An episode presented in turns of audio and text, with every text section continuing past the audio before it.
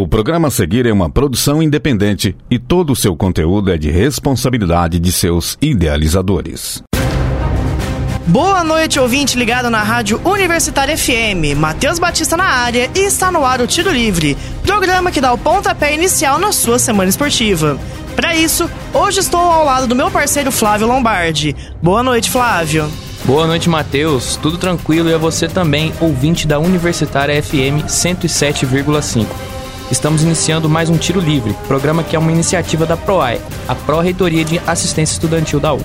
É isso aí! Estamos diretamente dos estúdios da Universitária para trazer para você o melhor do mundo do esporte. E para ficar sempre pertinho da gente, siga nossas redes sociais. Nosso Instagram e Twitter são @tirolivreuf. Acompanhe o Tiro Livre por lá e não perca nada do esporte no Brasil e no mundo. E no Tiro Livre de hoje, confira. Nos destaques regionais, Caio Coutinho fala sobre a conquista de André Baran no Beach Tênis BT 400 de Abu Dhabi, a movimentação do Uberlândia no mercado da bola e a preparação do Verdão feminino para o Brasileirão A3, além do desempenho dos atletas da região no Campeonato Brasileiro de Natação CBDI 2023. No quadro nacional, Bernardo Júnior faz o giro pelos estaduais de futebol, com os principais campeões estaduais, além dos classificados para as semifinais da Superliga Masculina de Vôlei. No tradicional Giro pelo Mundo, Felipe Domingos te deixa por dentro de tudo sobre a primeira rodada da Libertadores, a rodada pelo futebol europeu e a preparação para os playoffs da NBA. No quadro opinativo dessa semana, Gabriel Ioli dá o papo. Será que os times brasileiros ainda são tão superiores assim na Libertadores? Na súmula dessa semana, Theo Noguchi fala sobre o desempenho do para-atleta Samuel de Oliveira na World Series de natação com direito à quebra de recorde. E é claro, antes do apito final, você fica ligado nos serviços da semana. Então continue sintonizados e sintonizadas, porque o Tiro Livre está no ar. Segunda-feira também é dia de resenha. Porque o esporte não para. Está começando. Tiro Livre. Tiro Livre no ar e a gente começa falando das novidades do Verdão. Destaques de Uberlândia e região. Fala pra gente mais sobre isso, Caio. Isso mesmo, Flávio. Boa noite para você, boa noite pro Matheus. Bora falar do Uberlândia Esporte Clube.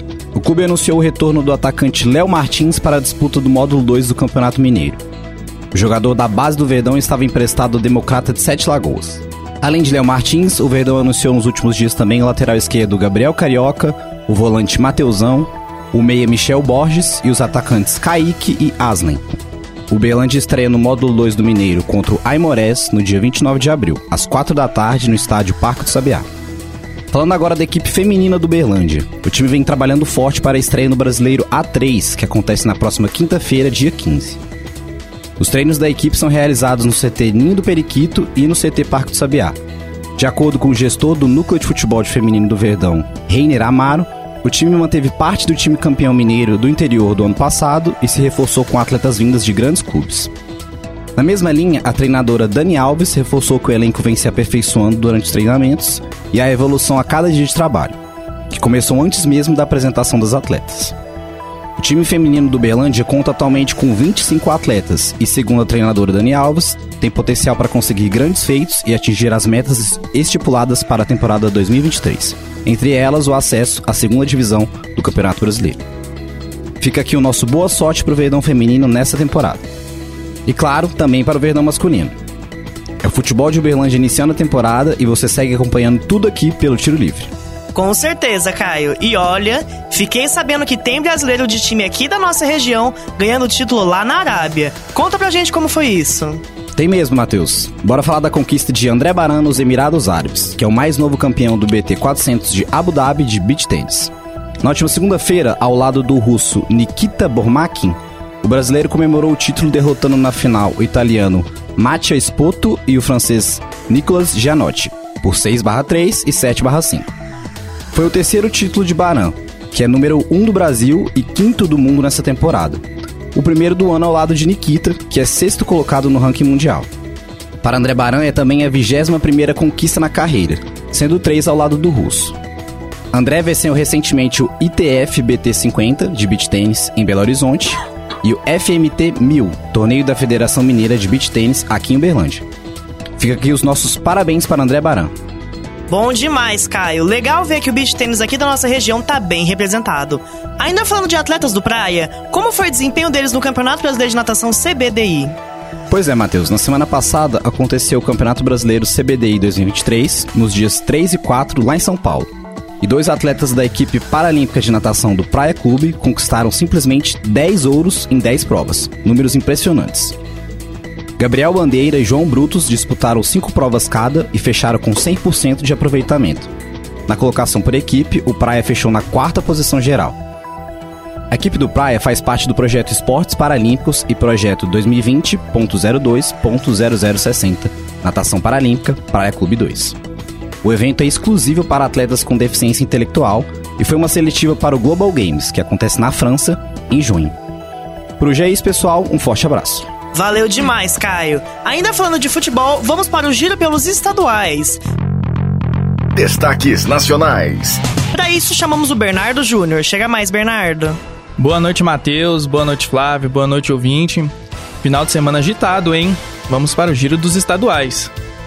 No sábado, tivemos a decisão do Campeonato Gaúcho. Com gol do título marcado por Luiz Soares, o Grêmio bateu o Caxias por 1 a 0 e se tornou campeão gaúcho pela sexta vez consecutiva. Depois de empatar em 1 a 1 em Caxias do Sul, o tricolor jogou na sua arena com o apoio de mais de 50 mil torcedores. Com a taça garantida, o Imortal soma 42 títulos do estadual. Este é também o quarto título gaúcho de Renato Portaluppi com o Grêmio. No mesmo dia, pelo Campeonato Cearense, deu Fortaleza. No Castelão, o Leão empatou com o Ceará em 2 a 2 e se sagrou pentacampeão estadual. O time alvinegro abriu dois gols de vantagem com Eric e Janderson, mas o Leão da PC buscou empate com Lutero e Caleb já no final da partida. E existe um detalhe especial sobre essa conquista: o Fortaleza passou à frente do maior rival em taças estaduais. São 46 títulos contra 45 do Vozão. E no domingo tivemos três decisões estaduais. Pelo Paulistão, após perder o primeiro jogo por 2 a 1 para o Água Santa, o Palmeiras confirmou o favoritismo não tomou conhecimento do adversário e aplicou 4 a 0. Gabriel Menino marcou duas vezes, Hendrick e Flaco Lopes fecharam o marcador. Esse é o 25º título estadual do Verdão, o terceiro nos últimos quatro anos. Em Minas, o Atlético Mineiro, mesmo com polêmicas internas envolvendo o treinador Eduardo Cudê, venceu a América por 2 a 0, com dois gols do artilheiro Hulk e se sagrou tetracampeão estadual. Com o troféu erguido, o Galo alcançou a marca de 48 títulos conquistados, sendo o maior campeão do estado. No Rio de Janeiro, pela primeira vez na história, um time conseguiu ser campeão carioca após perder por pelo menos dois gols de diferença no jogo de ida da decisão. O Fluminense reverteu 2 a 0 e aplicou 4 a 1 na volta, se sagrando bicampeão estadual. Em uma partida de muita garra do tricolor, o experiente Marcelo abriu o placar com um golaço de fora da área. Cano marcou duas vezes, Alexander fechou a conta. Ayrton Lucas marcou para o time da Gávea. O Flusão garantiu o 33º título estadual. E o clima no Flamengo é tenso. Vitor Pereira, quando anunciado, alegou ter escolhido o Flamengo para poder lutar por títulos. No entanto, o Carioca foi o quinto título perdido pelo time rubro-negro no ano de 2023. Após a final, torcedores protestaram virtualmente pedindo a demissão do técnico Vitor Pereira. E na entrevista pós-jogo, afirmou que não teme a demissão e que acredita no projeto de fazer o time ser mais forte. O treinador disse já estar pensando no próximo treino, mas esse momento pode não chegar para o português. Em meio a vaias e xingamentos, ele vive suas últimas horas no cargo, visto que os rumores de demissão estão cada vez mais fortes. Marcos Braz, dirigente do clube, após o jogo deu indícios da mudança no comando da equipe. Além da derrota, outros fatores levaram a diretoria e jogadores a questionarem o trabalho de VP. O fato de não treinar o time dos jogos foi um dos principais questionamentos. Com isso, nomes como Jorge Jesus, Sampaoli e Tite foram especulados de imediato. Resta saber como farão para demitir o Vitor, pois o valor da multa é de 15 milhões de reais. É isso, Bernardo. Muito dinheiro para demitir o Vitor Pereira, hein? E o que anda rolando sobre a Superliga Masculina de Vôlei? Quais foram as definições para as semifinais? Flávio, as semifinais prometem muito. O Cruzeiro superou o Blumenau nas quartas após vencer por 3 sets a 0 e fechar 2 a 0 na melhor de 3, Sendo assim, enfrentarão a equipe do São José, que eliminou Campinas vencendo por 2 sets a 0, confirmando 2 a 0 na série. Esse placar de 2 a 0 no jogo foi inusitado. Por conta de uma queda de energia no Taquaral, arena de vôlei do time campineiro, o jogo não pôde ser concluído. Depois de muito tempo sem energia e com o regulamento da CBV prevendo um gerador no ginásio para evitar situações como essa, a partida foi encerrada nesse ponto, com a classificação do São José. Já na outra semi, o Minas, que venceu o César por 3 sets a 0, fechando 2 a 0 na melhor de três partidas, joga valendo a vaga na final contra o Suzano.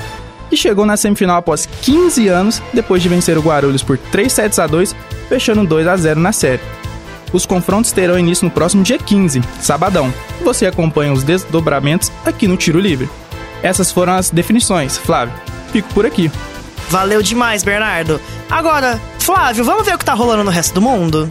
Vambora, Matheus. Para falar do que aconteceu no esporte internacional, eu chamo Felipe Domingos. Destaques internacionais.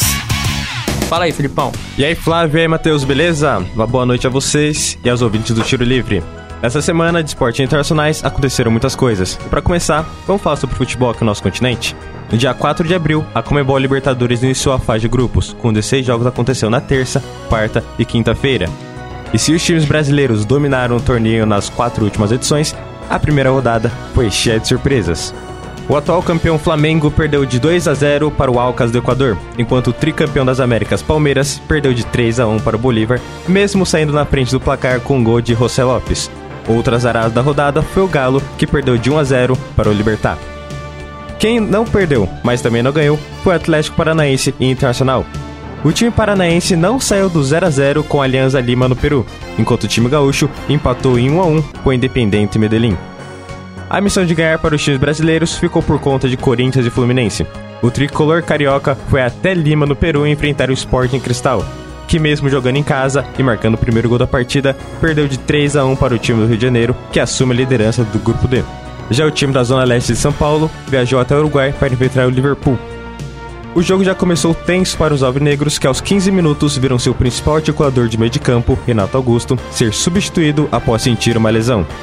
O time claramente sentiu a perda, mas conseguiu sair do intervalo com um gol de diferença. Na volta ao campo, o clube paulista colocou a cabeça no lugar e aumentou a vantagem para 3 a 0 com dois gols de Roger Guedes. Mesmo com um bom resultado, a lesão do camisa 8 corintiano será uma dor de cabeça para os próximos jogos do time. Mas parece que a zica também pegou os hermanos argentinos. O Boca Juniors teve dois jogadores expulsos no empate em 0 a 0 com o Monagos, da Venezuela. Enquanto isso, o River Plate perdeu de 3 a 1 para o The Strongs, em La Paz. Com muitas surpresas, o campeonato volta na terça que vem, dia 18. Agora, passando da América para a Europa, essa semana rolou mais um El Clássico na Espanha entre Real Madrid e Barcelona, válido pela Copa do Rei. Os catalães que se gabaram nas redes sociais por terem ganho os últimos três confrontos, contando a primeira partida das semifinais, não só perderam o jogo, como levaram uma goleada de 4 a 0 em pleno Camp Nou. Vinícius Júnior abriu o placar e Karim Benzema completou com o hat-trick, Contando os dois placares, a soma total foi de 4 a 1 para o Real Madrid, eliminando o Barcelona. Agora, o time madridista joga a final contra o Sassuna, que após uma vitória simples de 1 a 0 no primeiro jogo contra o Atlético Bilbao, empatou a partida de volta por 1 a 1. O jogo está marcado para o dia 6 de maio. Na Inglaterra, teve clássico importante entre Arsenal e Liverpool. Pela Premier League, o líder da competição Arsenal recebeu em Enfield o time de Salah e companhia, Vindo de uma sequência de sete vitórias, os Gunners saíram na frente do placar com dois gols, um de Gabriel Martinelli e outro de Gabriel Jesus. O problema é que Salah aparentemente não queria perder o jogo e descontou ainda no primeiro tempo, mas perdeu o pênalti que empataria o encontro. O empate mesmo veio somente aos 87 minutos com o gol de Roberto Firmino, que tinha entrado no lugar de Fabinho. Com o resultado, o Arsenal ainda mantém a liderança com 73 pontos, 6 pontos de vantagem sobre o Manchester City, que venceu seu jogo contra o Southampton por 4 a 1. Já o Liverpool chega à oitava posição com 43 pontos. Indo do futebol para o basquete, essa semana aconteceram os últimos jogos da temporada regular da NBA e foram definidos jogos de play-in e playoffs. Oito times ainda disputam quatro vagas nos playoffs, duas vagas na Conferência Leste e duas vagas na Oeste. E para isso, terão de jogar o play-in. No leste, o Miami Heat joga contra o Atlanta Hawks. O vencedor joga os playoffs contra o Boston Celtics, enquanto o perdedor ainda pode ter a chance de ganhar do vencedor de Chicago Bulls e Raptors. O time que sair vivo da batalha enfrenta o Milwaukee Bucks nos playoffs. Já na outra conferência, Los Angeles Lakers e Timberwolves disputam uma vaga para enfrentar o Memphis Grizzlies. O perdedor ainda joga contra o vencedor do jogo de New Orleans Pelicans e Oklahoma City Thunders, e quem ganhar a série enfrenta o Denver Nuggets. O time de Milwaukee Bucks terminou a competição com a melhor campanha, 58 vitórias e 24 derrotas, e assim tem a vantagem de jogar em casa em um possível jogo 7 em qualquer série que enfrentar, até mesmo nas finais, se chegar lá. E o grego Giannis Antetokounmpo tá querendo mais um anel. Outro destaque é o camaronês Joel Embiid, que pelo segundo ano seguido termina a temporada regular como cestinha da NBA. Com média de 33.1 pontos por jogo, o jogador do Philadelphia é forte concorrente à corrida pelo MVP da liga terminar a temporada na frente do atual MVP Nikola Jokic na última atualização da própria NBA. É isso por hoje, rapaziada. Fico por aqui. Até uma próxima. É com você de volta, Matheus. Valeu demais, Felipe. Muito interessante saber sobre o esporte internacional que tá rolando muita coisa mesmo, não é, Flávio? Pois é, Matheus, e no quadro opinativo dessa semana chamamos o Gabriel Ioli para falar sobre a superioridade brasileira na Libertadores. Com tanta surpresa no torneio, ainda somos tudo isso, Gabriel? Agora, no Tiro Livre. Opinião. Boa noite. Boa noite, Matheus. Boa noite, Flávio. E uma excelente noite para todos os ouvintes do Tiro Livre. Como o Flávio já disse, será que somos tudo isso? Essa semana foi uma loucura de emoções. Tivemos a estreia na fase de grupos da Libertadores e as finais de estaduais durante o final de semana. Alguns torcedores têm muitas razões para a felicidade e outros nem tanto. Vamos recapitular alguns desses fatos para a gente conseguir fazer comparações com a Libertadores. O Atlético Mineiro confirmou o favoritismo e venceu os dois jogos dos estaduais, contra o rival de Série A, diga-se de passagem. Mas na Libertadores, perdeu em casa para o Libertado Paraguai. Mas ninguém tem mais motivos para indignação que os torcedores do Flamengo, que perdeu de virada na Libertadores para o estreante da competição, Alcas do Equador, e ainda tomou a virada na final do Campeonato Carioca. E como trouxe o Bernardo um pouco antes do programa, os bastidores do Fly estão agitados e o português Vitor Pereira deve ser demitido ainda hoje. Corinthians e Internacional não chegaram às finais do estadual, mas o Timão estreou na Liberta com vitória por 3 a 0 contra o Liverpool do Uruguai e lidera o grupo E. Já os colorados empataram o primeiro jogo frente ao Independente Medellín e estão em segundo no seu grupo. Atlético Paranaense e Fluminense vivem situações parecidas, estão com certa tranquilidade na Libertadores e venceram seus estaduais. Fluminense inclusive deu um baile no seu rival no Maracanã. O Palmeiras foi do inferno ao céu. Após uma semana conturbada, perdendo de 2 a 1 para o modesto Água Santa e uma estreia desastrosa contra o Bolívar fora de casa na Libertadores. Mas os operários de Abel Ferreira fizeram um jogo seguro e logo no primeiro tempo da final confirmaram o favoritismo e ganharam a taça do Paulistão. Mas aí fica o questionamento. Após mais de dois meses de bola rolando nos estaduais, alguns times passando por pré-libertadores, será que os times sul-americanos ainda temem jogar contra nós? Ou melhor, será que tem razão para isso? No futebol moderno, que é cheio de tecnologia, ciência e táticas, ficou muito mais fácil de se estudar e se preparar para enfrentar o adversário. Mas a velha frase, camisa pesa, ainda é real. Nos últimos quatro anos, os brasileiros têm ganhado a Libertadores, chegando inclusive a fazer duas finais brasileiras seguidas. Mas uma coisa se pode notar: quando não há uma continuidade de trabalho, os brasileiros costumam penar até para os mais modestos. O que eu quero dizer com isso é que o nosso futebol segue com a sua cultura de troca incessante de treinadores e pelo fato da competição se iniciar no primeiro semestre, impede que os técnicos alinhem seu trabalho a tempo. Porém, os times que conseguem se planejar a tempo costumam ir longe, caso do atual campeão Flamengo, que ganhou duas Libertadores recentemente trocando de técnico durante a competição. Também é seguro dizer que a instabilidade e falta de planejamento dos nossos times atrapalha nosso desempenho.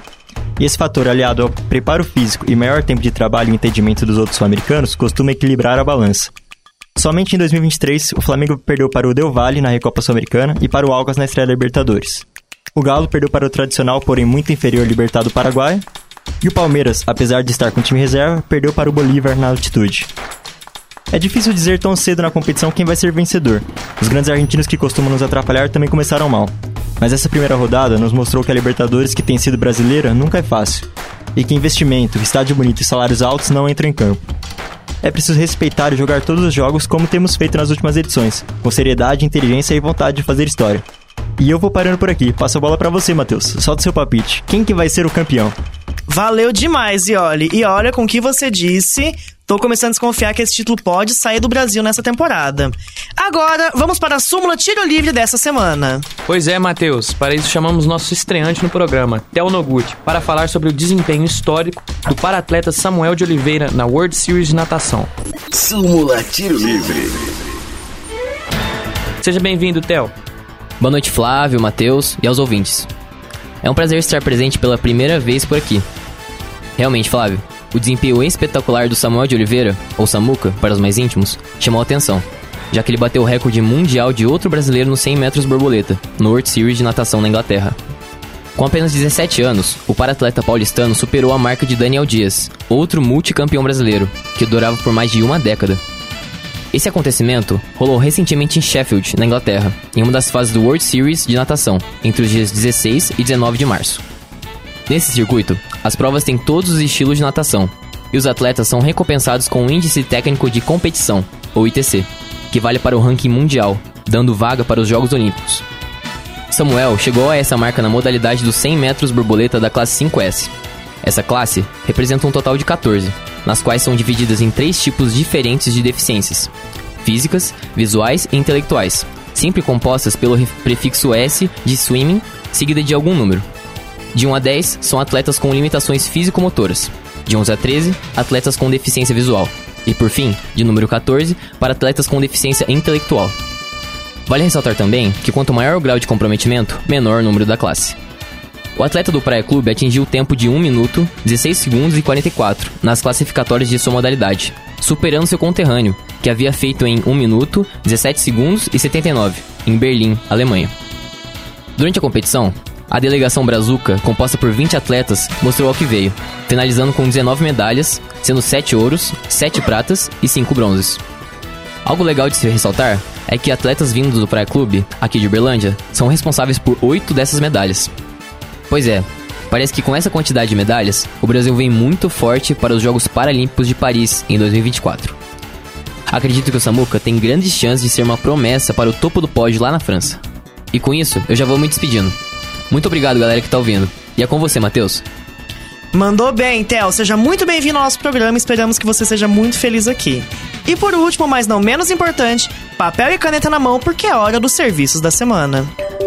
O que acontece na UFO? Você fica sabendo no Tiro Livre. Serviços UFO. A Fundação Uberlandense do Turismo, Esporte e Lazer, FUTEL, abre nesta quarta-feira inscrições para a Corrida do Trabalhador. A prova acontecerá na pista do Parque Sabiá no dia 1 de maio. O percurso é de 5 km com premiação aos participantes. Para se inscrever, basta ir ao Espaço Saúde no Parque Sabiá. As inscrições estarão abertas até o dia 14 de abril. Encerram hoje as inscrições para o minicurso de extensão Apresentações em Língua Inglesa do Acadêmico ao Corporativo.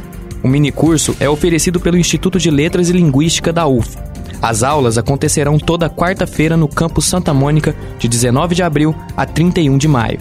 Qualquer pessoa que tenha mais de 16 anos e o nível intermediário de conhecimento em inglês pode se inscrever até hoje pelo site eventos.ufo.br barra barra minicurso barra 2023 barra 04. Apito Final. Tiro Livre. Apito final do Tiro Livre de hoje. Para sugestões e dúvidas, mande mensagem no Facebook do programa www.facebook.com barra Tiro Livre. Aproveite e curta a página da Rádio Universitária FM no Facebook e no Instagram.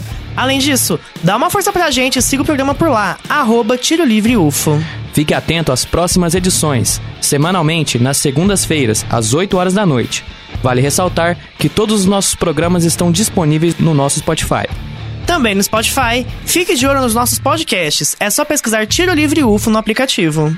O Tiro Livre é uma iniciativa da PROAI, a Pró-Reitoria de Assistência Estudantil da UFO. Caso você esteja andando pelos campi da UFO e notar alguma movimentação estranha, entre em contato com o WhatsApp da UFO Segura 34 999 96 4597. Repetindo, 34 999 96 4597. Essa edição foi produzida por Elder Rodrigues, Caio Coutinho, Bernardo Júnior, Felipe Domingos, Tel Noguchi, Gabriel Ioli e Lauren Fonseca. Apresentado por mim, Flávio Lombardi, e pelo meu parceiro Matheus Batista edição de Benício Batista, revisão de Lázaro Martins e apoio técnico de Edinho Borges e Mário Azevedo. Boa noite, Flávio, e a você ouvinte. Muito obrigado pela audiência nessa edição do Tiro Livre. Boa noite, Matheus, e boa noite a todos que estiveram conosco na 107,5. Um abraço e uma ótima semana esportiva para vocês. Universitária apresentou Tiro Livre. O conteúdo que você ouviu é de uma produção independente, sendo assim de inteira responsabilidade de seus idealizadores.